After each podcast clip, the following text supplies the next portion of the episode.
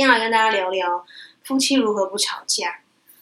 那我今天要分享一个我们公司老板的故事。一对非常厉害的超级业务，然后长期做保险，然后自行创业，后来呃就开始这样子的一个工作啊、生活啊都在一起这样的一个生活模式。那如何不吵架？其实我觉得不吵架这件事情是每一对夫妻。不管是不是超业，或者说你是正常一般的上班族啊，或者是不管什么样年纪哦，不管是年轻人，或者是成年的，或是年纪比较大的，我觉得会很好奇这样的一个方式吧，如何可以不吵架？像我就举我我跟优爸的例子好，其实我们两个工作也在一起嘛，跟我们老板他们很像，一起工作啊，一起生活啊，其实那个频率算是非常。高频的相处哦，平均他一天有时候了不起。如果他优爸不去开会啊，就是他如果没有特别要去别的地方，我是不需要出现的话，基本上二十四小时会黏在一起。那想当然了，大家一定会觉得哇，那你们这样子的相处模式是不是很容易吵架？好，那我就先来分享我所听到超越夫妻，我们老板、老板娘他们的相处模式。好。那我觉得有一个东西非常值得分享给大家，就是一定要懂得退让哦，这个是很重要的事情。那两个人都要有这样的信念啦，有这样的一个相信和一个一个做法。同样的，要懂得是时候踩刹车，是时候要懂得退让。那像女生，我们老板的分享就很可爱，他就是说，随时在。情绪上的时候，而且我们女生情绪比较多嘛，在情绪上的时候，一定要懂得踩刹车，因为有时候我们女生嘴巴其实比较快。那女生其实通常在吵架或是在沟通意见比较火爆，比较比较真的是很激动的时候，讲话是。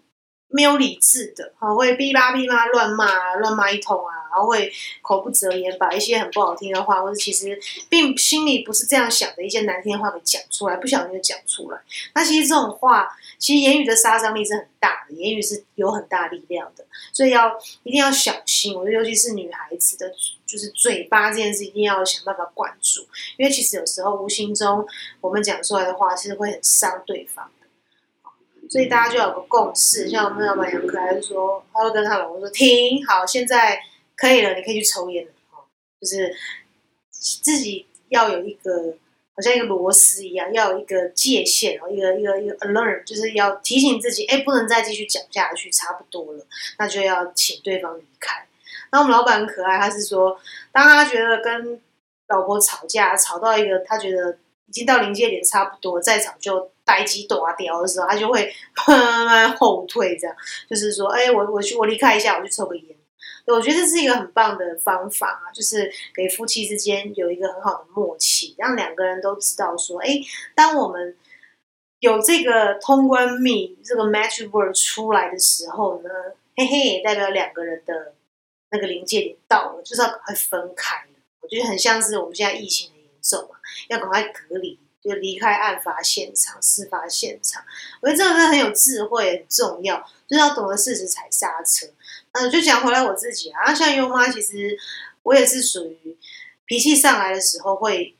有点难理智的人，有点难控制住自己的嘴巴，因为我嘴巴就是很快，我就想到什么讲什么，哔吧哔吧哔吧，然后也不太口急这样。然后我现在有时候突然觉得口急也不错，我觉得口急有时候是让我们自己可以。慢慢的去把话讲出来，哦，就是多想几遍再讲，总比讲出来话很伤人，然后你会很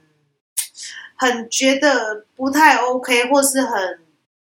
很犹豫啊，或是很懊悔自己当初为什么讲出这么伤人的话来的好得多。这这是题外话啦，就是搞笑一下。所以呢，这个真的很重要哦，因为像优妈自己到现在还在学习，就是不要在我有情绪的时候。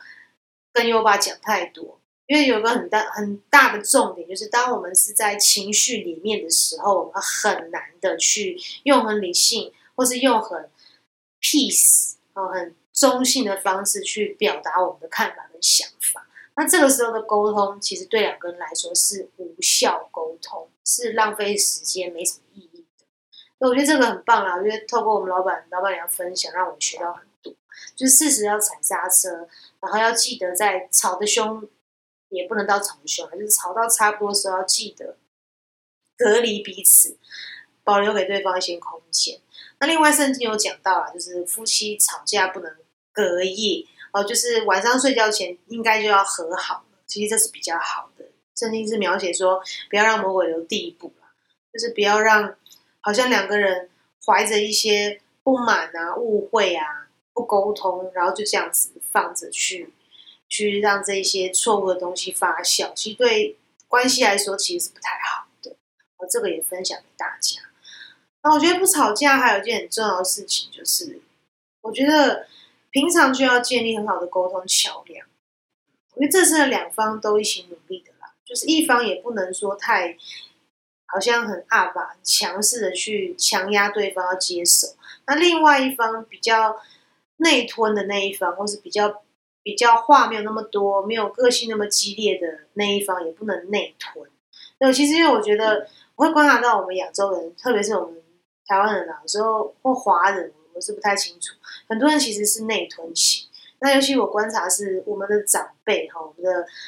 老一辈，他们更是内吞型。那像如果是强势的一方，哔吧哔吧哔吧讲，那可能另一方他会选择就是拼命的内吞，或甚至当对方讲话是空气是屁这样。其实这也不是一个很好的方式，因为像优妈自己的父母亲，他们我就观察到他们就有这种现象，他们就是其实遇到一些事情，并没有像我们。这一代会这么直接的去讲，他们可能就是选择，嗯，好吧，就不处理吧，或者说暂时也不要讲太多，哦，就是，好就这样子，哦，或许就是像我们刚刚讲，我分享那个很有智慧，就是要踩刹车这件事情。但是我觉得后面还是得要找时间，在两个人情绪过去的时候，记得哦，还是要把这个问题拿出来讨论，因为夫妻之间，我觉得关系很重要的事情是要不带任何情绪跟。条件的沟通了，哦，不要带不要带任何预设立场的沟通，因为其实很多人沟通，尤其是比较强势的那一方，总是会带带有色彩的跟人家沟通，会希望说服人家。那其实像优妈自己并不是很喜欢“说服”这两个字，因为我觉得如果要说服一个人，其实那过程我觉得也蛮辛苦的，因为我觉得是好像硬是要接受人家，硬是要 push 人家去接受。一个人的想法，我觉得也不是长久累积下来不是那么健康啦。我觉得真的两个人要敞开心来做，不带不带预设立场的沟通，真的很重要。好，这个也是共勉之啦，分享给大家。因为优妈有时候难免是会带有这些政治色彩在跟优爸沟通，就是希望说服他。我也是分享给大家，这其实并没有那么 OK，所以是要警惕自己。好，Anyway，反正总之呢，我觉得夫妻吵架也不要把它当做是一件不好的事情。因为其实有沟通、有去理解或者有去争执，也是一件好事。因为就是因为这些事情，会让我们看到彼此可能还有更多要讨论啊、磨合的空间。我觉得也是很好的事情。因为每一次的每一次的沟通、每一次的一些争论或每一次的修复，都是代表我们关系更进一步。至少我觉得往好处看，我们又比昨天更了解对方。啊，比昨天我们又更了解自己的另外一半，他真实的想法，心里在想什么。我觉得这也是很好事情。那总之呢，就是学习这个技巧吧。哦，我觉得人就是这样，每一直不断在学习，在关系上也是。那像优爸优妈常常也是在学表达，学怎么跟彼此沟通。我觉得这件事情是本身是一件好事情，不需要太用一些比较负面的色彩去看待它。那不知道你会不会有这样的问题？那如果有的话，也希望这集我们讲的内容可以帮助到你。好，那喜欢我们的话，也发了我们的频道。那我们应该每一个礼拜都会更新，至少都会上一集哈。那如果喜欢我们的话，如果你也很喜欢猫咪的话，优妈自己最近有开了一个频道，叫“爱猫哲学”，爱就是爱情的爱。猫咪的猫，我很爱猫，爱猫哲学，哲学就是 philosophy 这个哲学。如果喜欢的话，也可以搜寻我的爱猫哲学 podcast 频道，我可以去听一下我对悠悠的一些